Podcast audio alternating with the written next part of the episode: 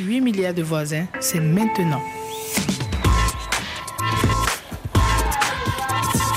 8 milliards de voisins, Charlie Dupio. Bonjour, bienvenue 8 milliards de voisins. Aujourd'hui, s'émanciper sur les réseaux sociaux, Instagram, Facebook, Snapchat ou encore TikTok. Ces plateformes inquiètent par leurs usages, mais elles peuvent aussi être source de libération pour les jeunes loin des parents, pour rejoindre des causes à défendre, des communautés qui leur ressemblent. En France, les jeunes passent en moyenne 2h27 chaque jour sur ces réseaux, selon le Digital Report de 2022. Lieu de mise en scène de soi, les réseaux sociaux offrent une porte de sortie pour quitter le carcan familial et une voie, de multiples voies même d'exploration de leur identité.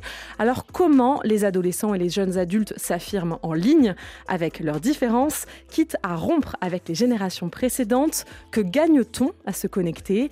Et peut-on grandir sur les réseaux? Avec nous pour en parler, j'ai le plaisir de recevoir Jocelyn Lachance. Bonjour. Bonjour. Vous êtes enseignant-chercheur en sociologie à l'Université de Pau et des Pays de Ladroux, en duplex avec nous depuis les studios de France Bleu Bayonne, qu'on remercie au passage. Bonjour euh, Elvire Duvel-Charles. Bonjour. Vous êtes avec nous en studio, journaliste, activiste et autrice de Féminisme et réseaux sociaux, une histoire d'amour et de haine aux éditions Hors d'atteinte. Et nous sommes en ligne avec Arthur Vuatou. Bonjour. Bonjour. Vous êtes sociologue et maître de conférences à l'Université Sorbonne Paris-Nord. Vous êtes avec nous par téléphone.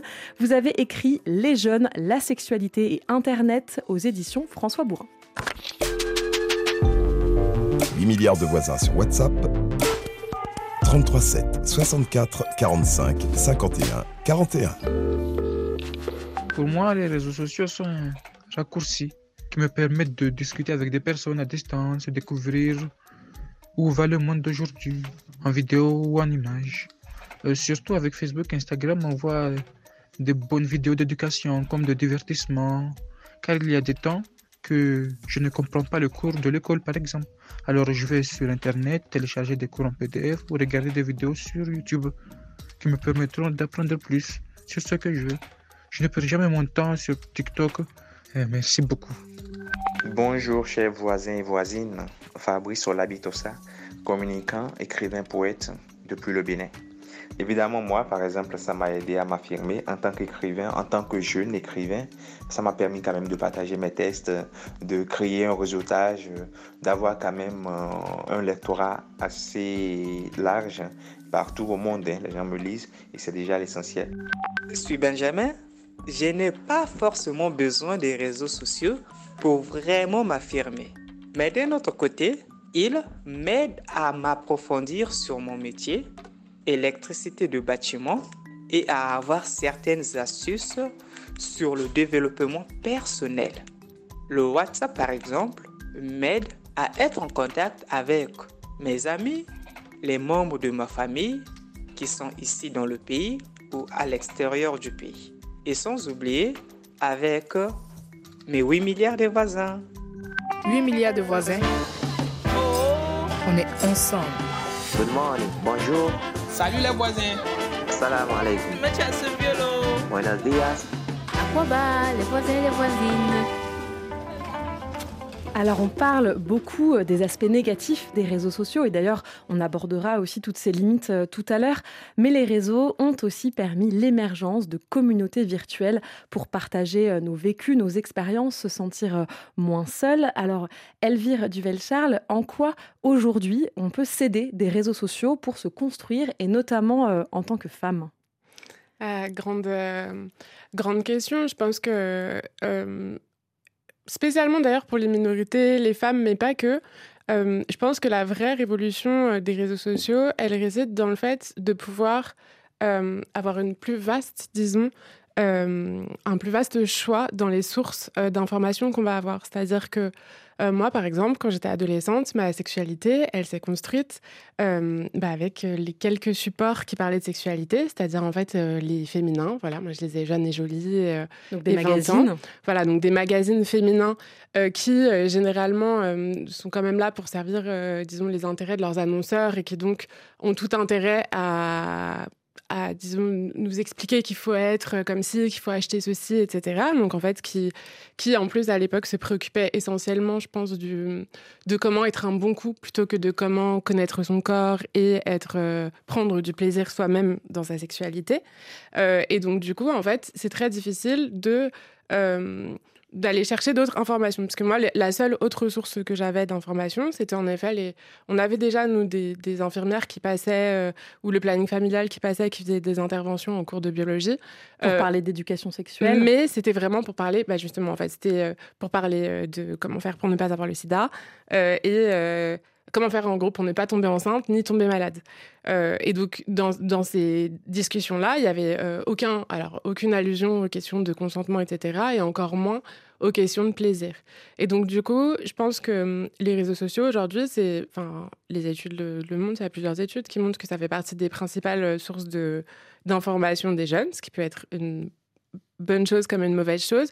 Mais ce qui est sûr, c'est qu'en tout cas, c'est des espaces sur lesquels on va pouvoir plus facilement euh, s'exprimer, on va pouvoir euh, aller chercher des infos, on va pouvoir garder l'anonymat, euh, on va pouvoir avoir des relations parasociales qui nous font peut-être avoir plus confiance en la personne avec qui on va parler. Et du coup, je pense que c'est ça qui explique que pour les femmes, ça a été un espace un espace qui a permis en effet de, de se construire aussi parce que c'était des espaces dans lesquels on pouvait avoir des discussions de sujets qui étaient considérés comme des sujets de niche par euh, les médias euh, mainstream. Par exemple bah, Par exemple, euh, bah, typiquement, Clit Révolution, donc, qui est le compte Instagram qu'on a lancé avec Sarah Constantin.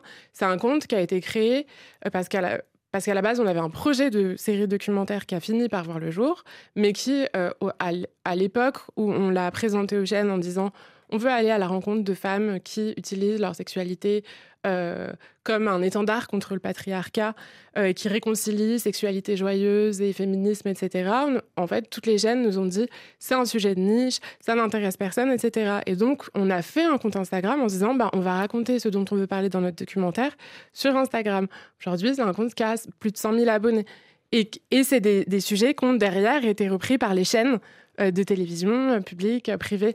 Et donc, je pense que ça montre bien euh, qui a un, réel intérêt pour ces sujets-là, mais que les personnes qui sont, euh, disons, en rédaction, euh, chargées de, programmation, etc., ne voient pas forcément ces, ces lacunes et se rendent pas compte qu'il y a mm. vraiment un public en fait pour parler de ces questions-là, comme les questions euh, de sexualité euh, par exemple. Alors Jocelyn Lachance, vous travaillez beaucoup euh, sur les adolescents et vous avez écrit un article sur le site indépendant The Conversation hein, qui propose donc des articles écrits par des universitaires. Le vôtre s'intitule Se séparer des parents pour grandir. Quelle marge pour les ados dans un monde connecté? Alors ce que vous écrivez en fait, c'est que contrairement à ce qu'on pourrait penser, les réseaux sociaux ne sont pas toujours pour les jeunes un lieu de rupture avec les parents non, tout à fait. Ben, il y a un mot qui, a été très important dans ce qui a été dit avant, c'est la diversité ou la diversification. Et euh, c'est vrai qu'il y a la diversité euh, des sources d'information, mais il y a aussi, avec les réseaux sociaux, la, diversification des regards qu'on va pouvoir interpeller. C'est-à-dire que, comme vous le savez, quand on est adolescent, euh, et pas seulement d'ailleurs, on va chercher la reconnaissance, donc des formes de validation de soi, de ses actions, de ses convictions et autres. Et aujourd'hui, la particularité, c'est qu'avec les réseaux sociaux, il va y avoir une diversité de regards qu'on va pouvoir interpeller. Et c'est un peu ce qui était dit euh, dans la première euh, partie, c'est-à-dire qu'il y a l'information, mais il y a aussi comment les autres vont nous percevoir et qu'est-ce qu'on peut mettre en scène. Et là, c'est là que les parents se retrouvent dans une situation euh, ben, de compétition. Ils ont toujours été en compétition avec les pères PAIRS, mais aujourd'hui, si on veut, par exemple, exister d'une certaine façon, si on veut, par exemple, affirmer une certaine conviction ou même un positionnement de genre, par exemple, ou une, opinion politique, ou si on veut faire révéler un talent, eh bien, on n'est pas obligé de rester sous le monopole du regard des parents. On peut aller ailleurs et on peut interpeller ben, le regard d'un ami éloigné. Hein, ça a été euh, dit dans les exemples au début lorsqu'il y avait des, petits témoignages. Donc, même la distance physique n'arrête pas cette possibilité. On peut aussi interpeller euh, ce que la sociologue Dana Boyd euh, nomme l'audience imaginée, c'est-à-dire hein, un groupe plus ou moins défini d'amis, entre parenthèses, entre guillemets, qui mêlent relations qu'on fréquente au quotidien avec d'autres personnes. Et donc, c'est une autre forme de, d'exposition de, soi, de, recherche de validation. Et on peut aussi rencontrer, comme on le sait, des personnes qu'on n'a jamais vues physiquement. Et donc, c'est ça un peu qui a, changé et qui fait que, les parents vont, se retrouver comme un regard parmi d'autres qu'on peut, qui peuvent valider des, des, prises de position ou des comportements qui sont souvent formés, souvent liés à la formation de l'identité. Et vous parlez euh, de pacte de connexion. Alors, qu'est-ce que vous entendez par là? Alors, le, pacte de connexion est lié moins, euh, j'ai envie de dire, aux pratiques numériques euh, qu'à la connexion en tant que telle, c'est-à-dire que le fait d'être en lien les uns avec les autres. Euh, le pacte de connexion nous est venu cette idée à partir d'une enquête qu'on a faite auprès de, jeunes et de parents, mais qu'on avait déjà vu euh, auparavant dans une première enquête sur le voyage, c'est-à-dire qu'on s'intéressait à qu'est-ce qui se passe quand les gens partent en vacances ou en voyage, est-ce que vous arrivez à vous déconnecter? Et on s'est rendu compte qu'en fait, lorsqu'il y a une expérience de séparation physique, eh bien, on est obligé de renégocier euh, le pacte de connexion, c'est-à-dire le contrat plus ou moins explicite que vous passez avec les personnes autour de vous. Et ce contrat concerne à la fois la fréquence des échanges attendus et le délai de réponse acceptable. Et quand je vous dis ça, tout de suite, vos éditeurs euh, se disent Ah oui, mais mes packs de connexion sont très différents d'une personne à une autre. Et donc, effectivement, ce qu'on se rend compte, c'est que maintenant, dans la socialisation numérique des ados, il y a ce pacte de connexion qui s'impose, souvent avec euh, le smartphone, et que les parents doivent renégocier pendant l'avancée sur le chemin de l'autonomie des ados.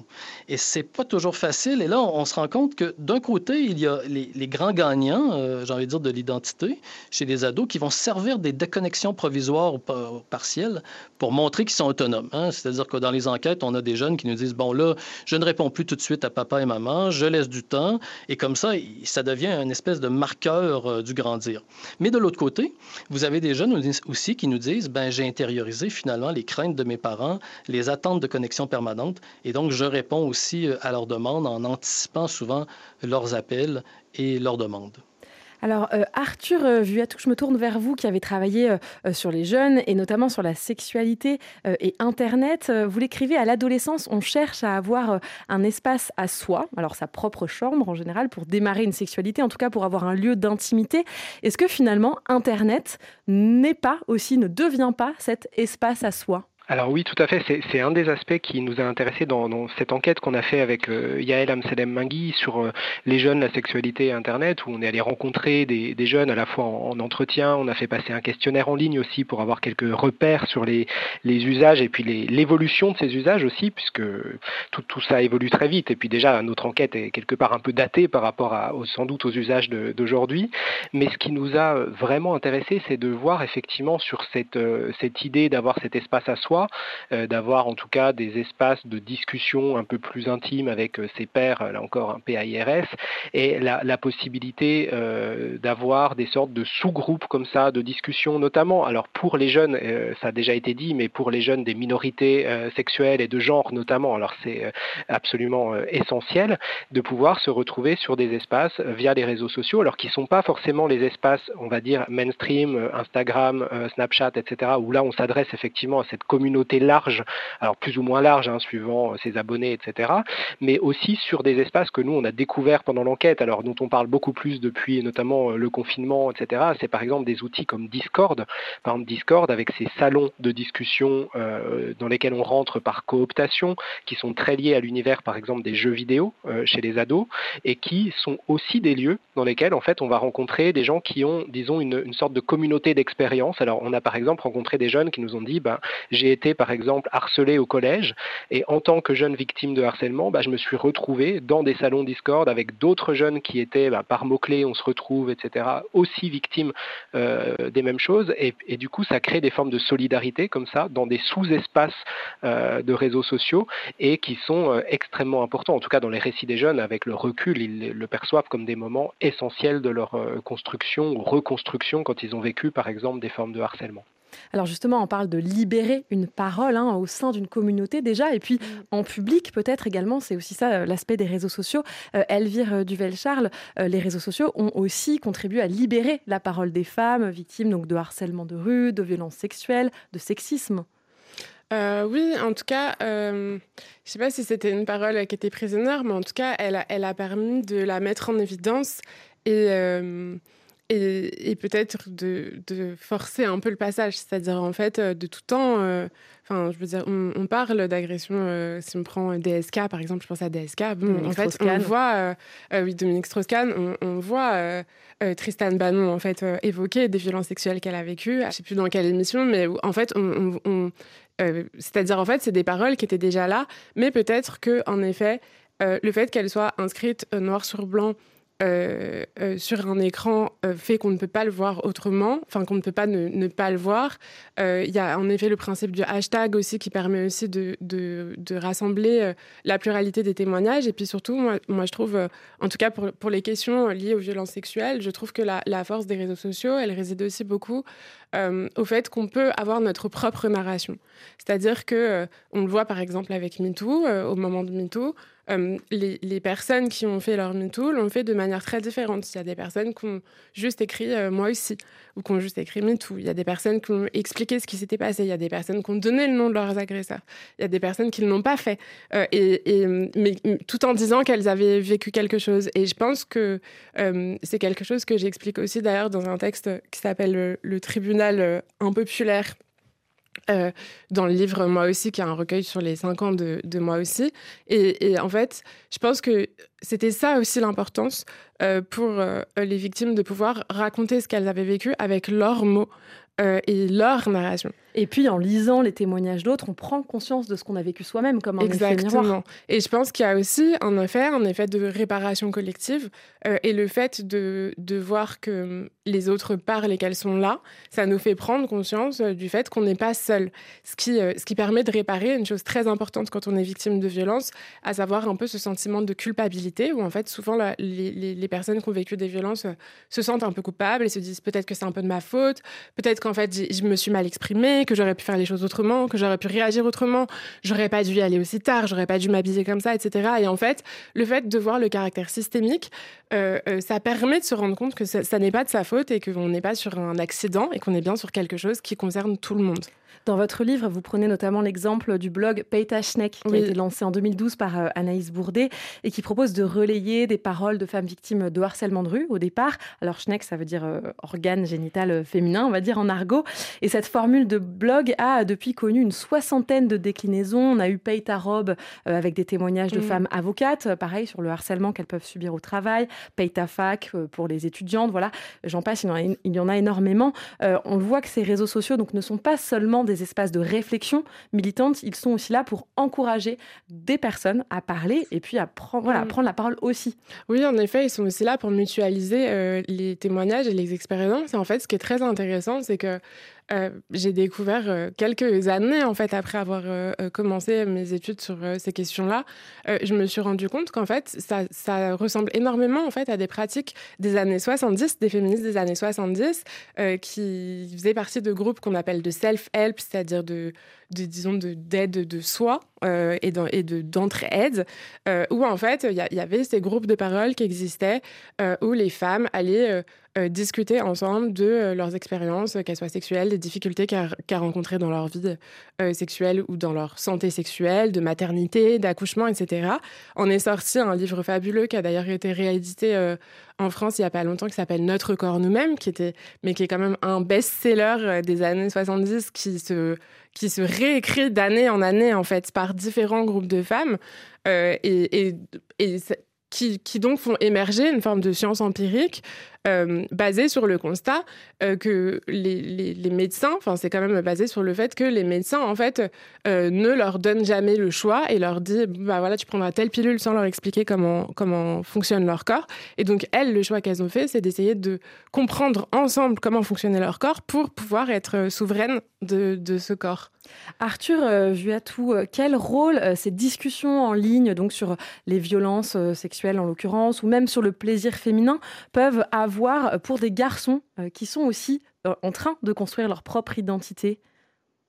C'est une bonne question. Euh, c'est quelque chose qui est très difficile à mesurer en fait. Hein. Cette question de l'impact de toutes ces transformations, euh, notamment de, ce qu'on peut appeler la diffusion du féminisme via les réseaux sociaux, c'est-à-dire le fait qu'en gros euh, on repère bien que depuis quelques années on a une diffusion des idées féministes, y compris d'idées qui étaient parfois restreintes au départ à des cercles militants sur des questions parfois très très pointues sur les minorités notamment et qui se diffuse très largement. Euh, et ça, enfin, on, peut tous le voir plus ou moins autour de soi, disons, même si ça reste parfois un peu socialement situé, disons. Mais par exemple, quand on, quand on travaille avec des ados aujourd'hui, quand on fait des entretiens avec des ados, euh, tout le monde voit à peu près ce que veut dire être non-binaire, par exemple, ce genre de choses. Des choses qui n'étaient vraiment pas le cas avec les ados d'il y a encore 10 ou 15 ans. Donc, non-binaire, juste pour, pour définir, c'est quelqu'un qui ne se sent ni homme ni femme. Oui, voilà, ou en tout cas de ne pas se reconnaître dans la binarité de genre, euh, effectivement, homme-femme, ou, le fait d'avoir euh, une connaissance des débats sur euh, la transidentité ou sur, ou sur la diversité des sexualités, etc. Et en fait, il y a une diffusion de ces idées-là en dehors des cercles militants auxquels c'était au départ, euh, disons, euh, entre guillemets, réservé. Euh, mais on a du mal à saisir en fait à quel point déjà ça se diffuse, jusqu'où ça se diffuse. on sait que ça se diffuse voilà, en dehors des cercles initiaux, mais on sait aussi que par ailleurs se diffuse, bah, par exemple, l'antiféminisme. Et, vous parlez des, garçons, mais par exemple le masculinisme, les idées masculinistes, le, fait de, enfin, la légitimation des violences envers les femmes, elles se diffusent aussi via ces réseaux sociaux. C'est pour ça que bon, j'apporte un peu la, la parole de, disons, de, relativisation là, mais je pense mm. qu'il faut faire attention à, ça. C'est-à-dire qu'il y a effectivement une diffusion du féminisme, et c'est une très bonne chose évidemment, mais il y a aussi une diffusion de la haine, de l'antiféminisme, et, je pense que euh, les garçons, bah, ils sont, comme les femmes d'ailleurs, vont être pris dans ces, euh, dans ces parfois contradictions ou dans ces influences, disons, euh, contraires. Et donc la, question de savoir à la fin qui gagne en influence, qui, qui gagne la bataille, on va dire, des idées, quoi, n'est pas, tranché d'avance, je pense.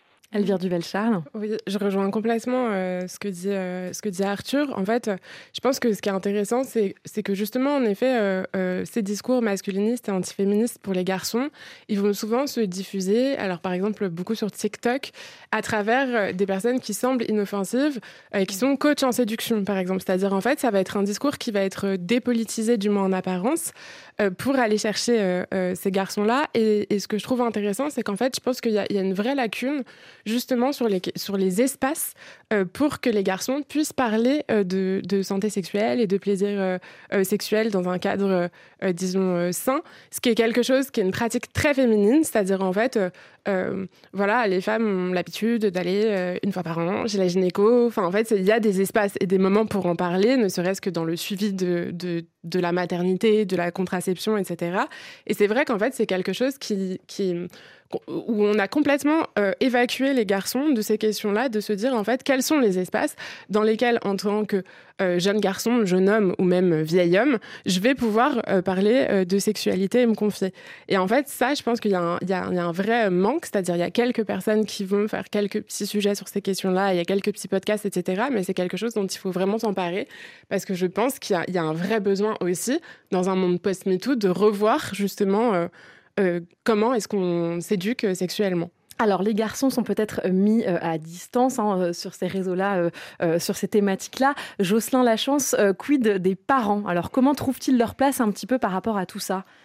Ben, ils essaient de. On le, on le, voit dans les différentes enquêtes qui ont été menées, d'ailleurs, avec nos partenaires de, de l'Observatoire de la parentalité numérique. Euh, on voit qu'ils essaient, hein, qu'ils tentent des choses, euh, contrairement à ce qu'on peut penser. Et même parfois, lorsqu'on fait des entretiens avec les parents, ils nous disent bah, finalement, on ne fait pas vraiment d'éducation au numérique, mais finalement, en discutant avec eux, on se rend compte quand même qu'ils posent des règles, qu'ils essaient, du moins.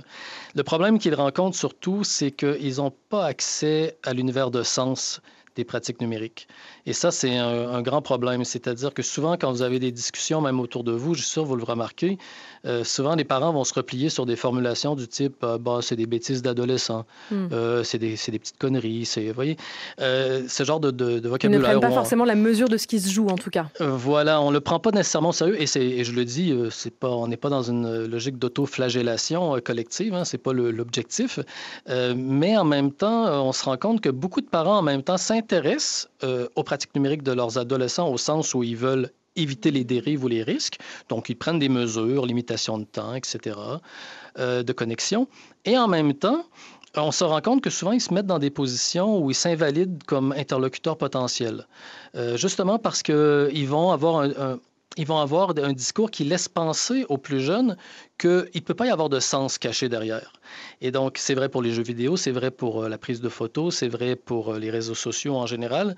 Et donc, ça vient en contradiction vraiment de façon euh, très, très, très, très, très radicale avec nous, ce qu'on peut voir dans les entretiens, et je pense que mes, mes collègues voient la même chose aussi, c'est qu'on voit un investissement émotionnel fort, on voit des dimensions symboliques fortes, on voit des liens avec la formation de l'identité très forte. Il y a des questions évidemment de, de, genre, des fois parfois liées à la mort, parfois liées à, des questions adolescentes qui sont, j'ai envie de dire, incontournables. Et donc, d'un côté, vous avez ces investissements, vous avez cette dimension symbolique hyper forte euh, et d'un point de vue anthropologique même tout à fait euh, banal, au sens où il n'y a pas vraiment de surprise. Et d'un autre côté, vous avez des parents qui se mettent dans une position, ils vont dire, ben voilà, euh, c'est pas vraiment intéressant ce qui se passe dans les numériques.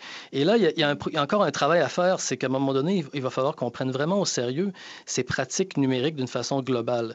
Et une des façons de, de le faire, c'est de se dire, mais finalement, ce qui se passe sur le numérique, c'est toujours en lien avec ce qui se passe dans les espaces physiques. Et donc, c'est un des premiers pas qu'il faut faire, euh, si ce n'est pas encore fait, euh, lorsqu'on est parent, c'est de se dire, mais finalement, ce qui se joue là, est-ce que ce n'est pas le miroir de quelque chose qui est beaucoup plus large, qui déborde euh, les espaces numériques et même qui commence à l'extérieur de ces espaces? Vous écoutez 8 milliards de voisins. Comment faire des réseaux sociaux des lieux d'épanouissement, un pont vers les autres ou vers une nouvelle identité? Comment s'exposer sans faire face aux critiques, voire même au harcèlement, sans être victime des réseaux, comme le chante Angèle? Vous êtes bien sur RFI.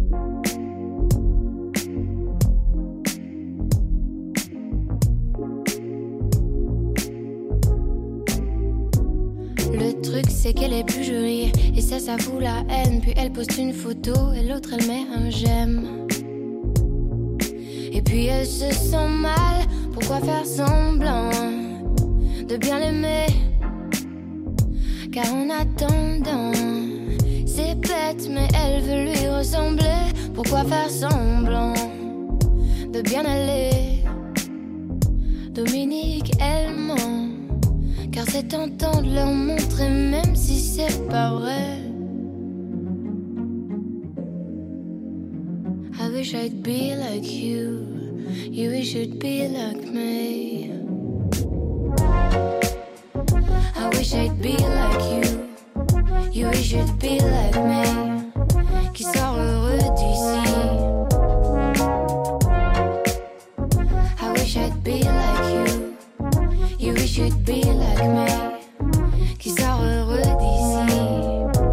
Le truc c'est qu'elle donne trop envie Et ça ça fout la haine. Quand elle se regarde elle se dit De toute façon moi je suis mieux qu'elle. Après elle se sent mal Pourquoi faire semblant De bien l'aimer? Car en attendant C'est bête mais elle veut lui ressembler. Pourquoi faire semblant De bien aller? Dominique, elle ment. Sa vie n'est pas parfaite comme elle aime le montrer. Nobody's really happy. I wish I'd be like you. You wish you'd be like me. Oh, finally, nobody's really happy. I wish I'd be like. You 8 milliards de voisins, comment s'émanciper sur les réseaux sociaux euh, malgré les dérives dénoncées notamment par la chanteuse Angèle Comment découvrir tous les possibles des plateformes pour façonner son identité? Engagement féministe, réflexion sur son orientation sexuelle ou son identité de genre, tout ça est aujourd'hui possible en ligne. Je vous propose d'écouter Lucas, euh, né fille à la naissance et qui est aujourd'hui un garçon âgé de 17 ans. Comment est-ce qu'on teste Comment est-ce qu'on expérimente d'autres choses si c'est pas sur les réseaux sociaux? Comment est-ce qu'on peut se rendre compte de qui on est si on n'a aucune opportunité et ouverture pour être quelqu'un d'autre? J'avais 14 ans et euh, je me suis dit bon euh, maintenant si je veux vraiment savoir si je suis trans ou pas, on va aller faire une expérience.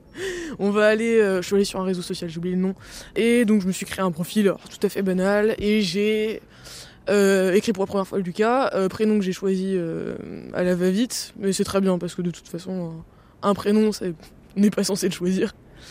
Bah, c'était ce que je voulais, hein. je voulais voir, expérimenter la vie en tant que Lucas et je ne l'ai jamais quitté.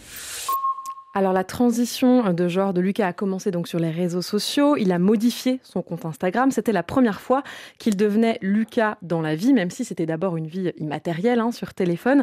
Et ce qu'a vécu Lucas, d'autres jeunes LGBTQI+ l'ont vécu. Alors LGBTQI+, c'est-à-dire lesbiennes, gays, bisexuels, transgenres et plus pour toutes les autres identités de genre qui existent. Un phénomène euh, que suit attentivement la sociologue du genre Gabrielle Richard. Les réseaux sociaux ont un rôle capital pour nos jeunes qui questionnent leur orientation sexuelle ou leur identité de genre et vont permettre à des jeunes LGBTQ d'avoir des informations qui les concernent, des informations qui ne, sont pas euh, perçues comme étant tabous ou enfin euh, censurées par les adultes, et aussi leur permettre de rencontrer des gens comme eux c'est-à-dire des gens qui, euh, qui aussi s'identifient comme lesbiennes, pan, trans et autres, qui partagent des expériences similaires, qui sont en mesure de, prodiguer euh, conseils, réconfort, etc tester euh, une nouvelle identité que je ne peux pas avoir dans la vie. Alors vous avez aussi, Arthur Viatou, rencontré des jeunes qui avaient cette démarche, notamment il me semble une jeune femme qui à la fin de, son lycée a pris conscience de son homosexualité, notamment via les réseaux sociaux. Oui, c'est ça. C'est-à-dire qu'on a, on a rencontré euh, plusieurs de ces euh, adolescents, adolescentes, surtout adolescentes en l'occurrence, euh, qui, à un moment donné, par les réseaux sociaux, ont pu effectivement, alors soit expérimenter directement une identité, on va dire alternative, comme ça a été dit dans le, le témoignage qu'on a entendu, c'est-à-dire expérimenter un nouveau prénom, par exemple, qui nous genre différemment sur des réseaux, alors de manière soit définitive, soit, pour le dire, comme une sorte de mise à l'épreuve, disons, de soi. Euh, ou alors effectivement euh, bah, se découvrir ou découvrir son homosexualité euh, dans un contexte où on ne peut pas forcément l'expérimenter dans la réalité, dans la cour du lycée, auprès de ses amis, etc., parce qu'on laissait fermer à ces questions, mais via des discussions, on commence par les discussions, on commence par aussi travailler sur des représentations auxquelles on va accéder, parfois y compris des représentations porno, etc., mais qui vont euh, en fait construire euh, comme ça euh, son rapport à la sexualité ou en tout cas mettre à l'épreuve son rapport à la sexualité. 8 milliards de voisins. Une population qui s'agrandit, de nouveaux défis et encore plus d'opportunités. Les voisins, les voisines, vous avez la parole comme toujours dans l'émission et on a reçu un message d'une voisine à Yaoundé au Cameroun. Bonjour 8 milliards de voisins, je suis Julienne Sarah. Je travaille actuellement dans l'entreprise de papa qui est couturier. Cette entreprise est une maison de couture qui a une école de formation. Je suis également enseignante de comptabilité et de gestion des entreprises. J'ai pu constater que les jeunes utilisent les réseaux sociaux comme source d'inspiration, par exemple les nôtres, lorsqu'on leur donne des travaux pratiques à réaliser. Ils s'inspirent de modèles pris dans ces réseaux sociaux pour créer leurs propres vêtements.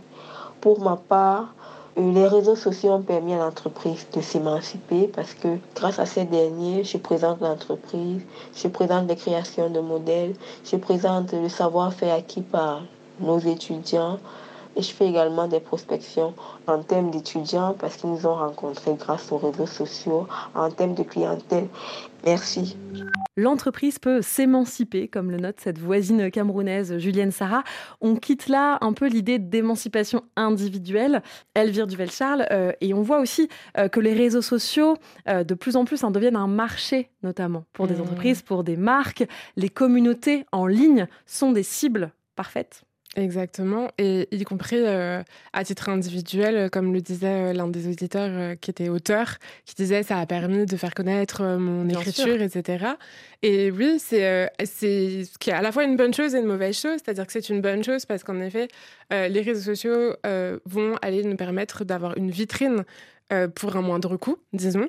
Euh, c'est-à-dire qu'on on peut très euh, facilement montrer son travail. Euh, il y a, enfin, je veux dire, Justin Bieber, qui est une superstar, s'est fait connaître en chantant sur YouTube. Donc, on sait, on sait très bien, en fait, que les réseaux sociaux ont cette, cette capacité, en tout cas, à propulser notre travail. et à faire reconnaître notre travail.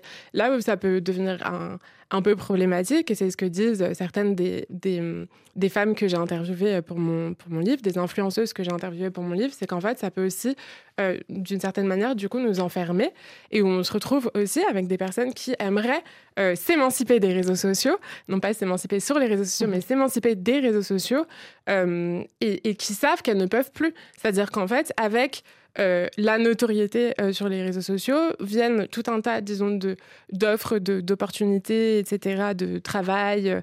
Euh, et en fait, ça devient presque une valeur. C'est-à-dire qu'en fait, aujourd'hui, on sait que les maisons d'édition, par exemple, vont commencer à se renseigner sur combien est-ce qu'un auteur ou une auteure, autrice, va avoir d'abonnés. Ce qui, ce qui, devient un peu compliqué, c'est-à-dire qu'en fait, on ne peut pas non plus baser la, la qualité d'une personne sur euh, son, nombre d'abonnés. Donc il y, a aussi quand même un paradoxe qui fait qu'à la fois ça permet de faire découvrir son travail, mais à la fois il est extrêmement dangereux en fait que son, business et son entreprise reposent uniquement sur sa visibilité euh, sur les réseaux sociaux, d'autant plus qu'ils sont régis, en tout cas quand on parle d'Instagram, Facebook, TikTok, etc., par des algorithmes dont on ne maîtrise pas du tout euh, euh, les, codes et la manière de, gérer, et qui fait qu'on peut être invisibilisé du jour au lendemain, ce qui est arrivé à nombre de comptes féministes, par exemple. Notamment en 2019 hein, pour votre compte et, d'autres qui ont été euh, censurés, donc fermés, et puis qui ont pu rouvrir pour certains. Exactement, mais qui, ont été et censurés et euh, comment dire, euh, pour certains, maintenant, c'est ce qu'on appelle le shadow ban, c'est-à-dire une forme de, censure euh, douce et invisible qui fait simplement qu'on n'est pas mis en avant de manière fréquente par l'algorithme. Donc, en fait, nos abonnés n'ont pas accès à, notre contenu à moins d'aller directement sur notre page. Et ça, je pense que c'est quelque chose qui est extrêmement dangereux, mais y compris d'ailleurs pour les médias, parce qu'en fait, les médias fonctionnent beaucoup à travers les réseaux sociaux. c'est un accès à l'information qui est, disons, pas complètement coupé. Euh, mais, mais qui est impacté euh, et influencé par l'algorithme, qui peut du coup pousser aussi des contenus de haine, etc. Oui, j'avais envie de rebondir parce que effectivement, ce qui est, ce qui est décrit ici, euh, ça s'applique, je pense, à toutes les formes d'engagement euh, sur les réseaux sociaux. Et ça, c'est important de le rappeler, c'est que c'est pas de la facilité. Ça a été dit de façon implicite jusqu'à maintenant. on a parlé d'épreuves. Il, il, y a beaucoup d'obstacles que les gens rencontrent. C'est-à-dire que d'un côté, c'est un facilitateur à la prise de parole, comme ça a été dit, et en même temps, on se rend compte des obstacles que ces personnes rencontrent. Moi, j'ai fait on est sur des enquêtes sur l'engagement écologique euh, des jeunes, des adolescents euh, et des adolescentes. Et c'est vrai que nous, on partait avec beaucoup d'optimisme en se disant, ben voilà, euh, ça va être un facilitateur. Forcément, si aujourd'hui vous êtes engagé en faveur de l'environnement, vous allez vous afficher, vous allez mettre en avant vos convictions. Et en fait, ce qu'on se rend compte, c'est qu'il y a des stratégies de dissimulation, c'est-à-dire qu'il y a des jeunes qui mettent en tension la, possibilité de rendre visible leurs convictions avec euh, ben, le fait qu'ils risquent d'être insultés, avec le fait qu'ils risquent euh, même dans l'avenir peut-être de se mettre à dos de futurs employeurs potentiels. Et ça, je pense que c'est très mm. important de, de, le rappeler. Je pense que euh, tout le monde ici a pu le voir de façon empirique ou même dans leurs enquêtes. Mm, mm. C'est-à-dire que les jeunes s'exposent hein, peut-être sans forcément trop s'en rendre compte, Arthur Viatou. Oui, oui, et je pense, je pense que c'est très intéressant tout ce qu'on vient de se dire là, c'est sur le fait qu'il y a quand même un, malgré tout, malgré tout ce que peuvent apporter ces réseaux sociaux, pour les personnes en tout cas qui s'y engagent et qui s'y engagent d'une manière, on va dire, féministe, avec l'idée de changer la société, etc., un prix à payer. Alors il y a, l'insulte, mais il y a aussi le fait que, et on le voit très bien sur le féminisme en ligne, euh, en fait la surenchère par exemple qui est attendue par les réseaux, mais du fait du fonctionnement même de ces réseaux, dans l'exposition de soi, de son intimité, de, etc. Et en fait, je dis ça parce qu'on a vu, nous, dans, l'enquête, des, jeunes qui décrivaient des mauvaises expériences autour de ces réseaux, qui voyaient comme émancipateurs, et qui l'ont été d'ailleurs euh, réellement pour eux, euh, pour elles, à certains moments.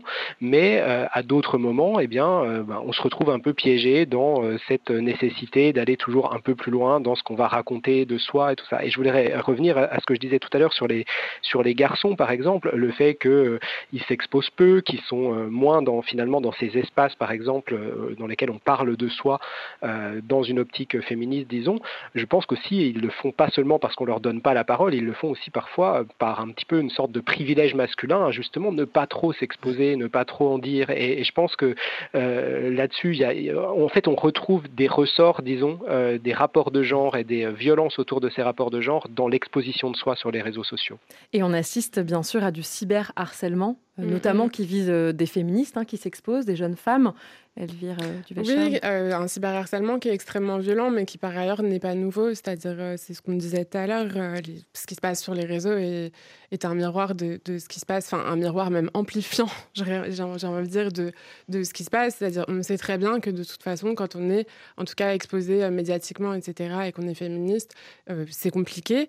là où, où, moi, ça me fait un peu plus peur, non pas pour dire que ce n'est pas grave, mais disons que c'était attendu, là où moi, ça me fait un peu plus peur, c'est que, en effet, nombre de jeunes femmes, euh, y compris mineures, vont être euh, euh, sujettes à, ces attaques-là. Et je pense notamment au, à, la, mode des comptes fichas dont je parle dans mon essai Féminisme et réseaux sociaux, qui, qui, est né pendant le confinement quand les enfants, enfin, les enfants et les adolescents s'ennuyaient, et qui consistait à créer des chaînes Snapchat qui réunissaient les nudes euh, des ex ou de filles qu'on avait réussi à avoir, puisque en fait le nude, il faut le savoir, est une pratique euh, extrêmement populaire euh, auprès des, adolescents. Photos de nous dénudés, des photos de nous dénudés, voilà, plus ou moins.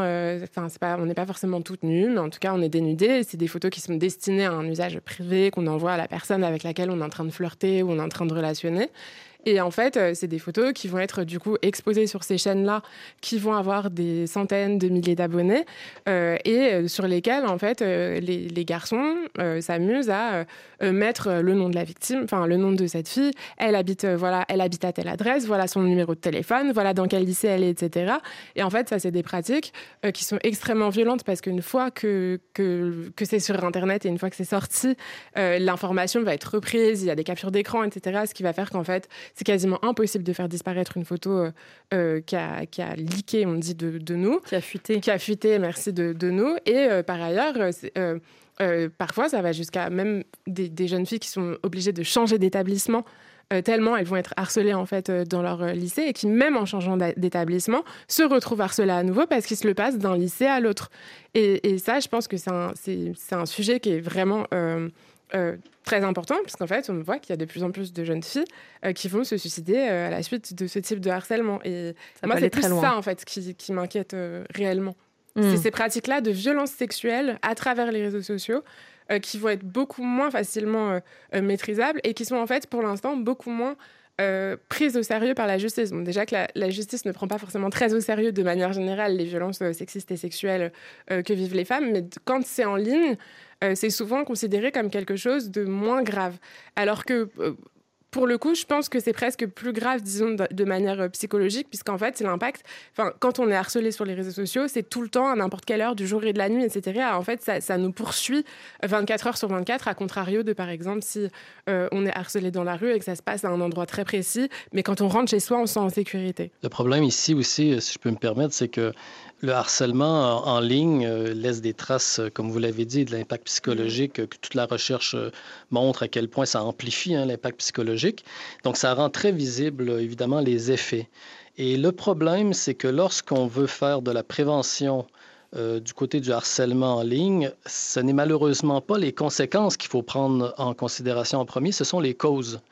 Et donc, on, se retrouve avec un espèce de décalage où parfois on n'interroge peut-être pas assez l'origine finalement, d'où ça vient. Euh, il faut bien m'entendre, hein, c'est important de s'intéresser aux victimes et d'avoir une intervention, mais lorsqu'on s'intéresse à la prévention, il faut revenir aux causes.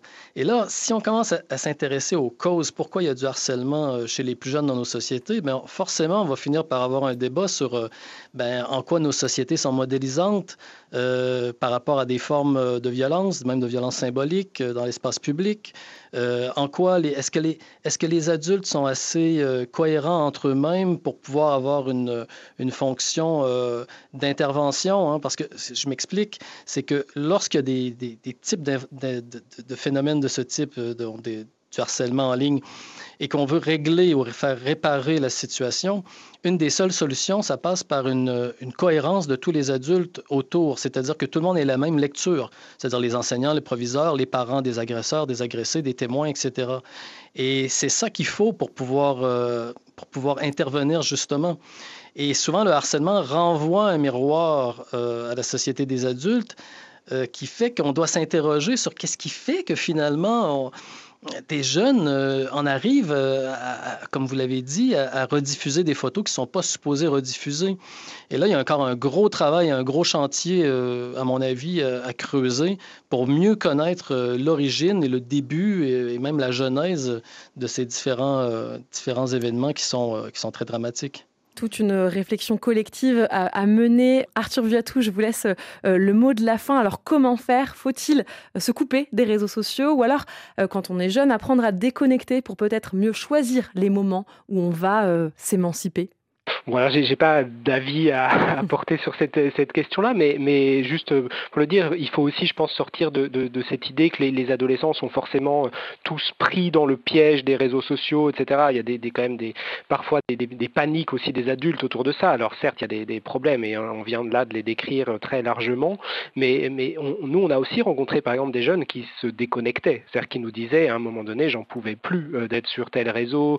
Euh, d'ailleurs, y compris, on a fait une enquête avec des collègues sur les, le confinement, le premier confinement euh, de l'épidémie de Covid, euh, des jeunes qui disaient, mais au bout d'un moment, au bout de deux semaines à être chez soi avec simplement ces réseaux sociaux, on n'en pouvait plus. Et en fait, on a arrêté, on a freiné, on a ralenti.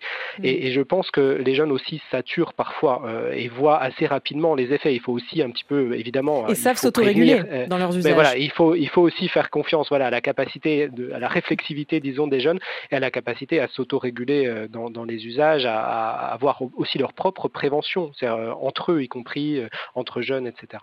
Merci, merci beaucoup euh, Arthur Viatou, Jocelyn Lachance et Elvire Duvel-Charles. Merci à tous les trois pour vos éclairages, vos réflexions sur ces réseaux sociaux qui prennent une grande place hein, dans notre construction en tant qu'adulte quand on est jeune. Merci, merci à vous. Et tout de suite, on se quitte sur Bon Mood. C'est signé par la rappeuse ivoirienne catégorique. Babi la nuit. Bon mood. Whisky coca. Weekend Bon mood. Soirée chicha. Babi la nuit. Bon mood. Whisky coca. Weekend Assini. Bon mood. Soirée chicha. Bon mood. Bon mood. Bon mood. Bon mood. Sugar daddy. Bon mood. Netflix et chill. Bon mood. Pas que faut à checker. Bon mood. De retour au pays. Ouais. Je veux m'échapper de la matrice comme Néo, mes pieds sur la terre, mère, c'est bon déjà. C'est Kita, c'est Lil Black, tu connais l'équipage, gros dégâts, y a pas débat. Accroche ton habit ou ta main peut arriver, sinon c'est vivre dessus de ses moyens. Flow comme les doyens, flow comme sur Mars. Nouvelle diaspora, on crée la menace, mais y a toujours le bon mood. Abidjan, jaillement, it's all good. Jamais sont les plaisirs et les espoirs. Pourquoi remettre à demain ce qu'on peut faire ce soir, Kita? Babi la nuit. Bon mood. Whisky Coca. Weekend à Bon mood. Soirée chicha. Babi la nuit. Bon mood. Whisky Coca. Weekend à Bon mood. Soirée chicha. Bon mood. Bon mood. Bon mood. Bon mood. Sugar daddy. Bon mood. Netflix et chill. Bon mood. Pas que faut à checker. Bon mood. De retour au pays. Flow authentique qui te met dans bon mood. Ça, y a pas débat. Y a pas débat. Quitte à savoir, on n'est pas les meilleurs, ça c'est sans doute. Mais quand on rappe, y a des dégâts. Mais quand on rappe, quand tue, ça les dérange. Ce sont des balances, il faut pas le poids. De toute façon, je sais que tu les mélanges. Un c'est quand tu veux le fit, tu n'es pas de taille. Bébé, y'a te fait orange money. Bon mood. que de l'auto est rentré? Bon mood. Babi la nuit. Bon mood. Whisky coca. Weekend à Bon mood. Soirée chicha. Babi la nuit. Bon mood. Whisky coca. Weekend à Bon mood. Soirée chicha. Bon mood. Bon mood. Merci à toute l'équipe de 8 milliards de voisins, Romain Dubrac à la réalisation, Damien Roucou et Valentine Lemaire en coulisses. Et merci à vous pour votre écoute, bien sûr, les voisins et les voisines. Lundi, 8 milliards de voisins. Pourquoi les personnes âgées semblent indésirables et parfois même victimes de maltraitance, de mauvais traitements ou négligence au XXe siècle, comme aujourd'hui d'ailleurs? Comment prendre mieux soin de nos aînés? À lundi et bon week-end les voisins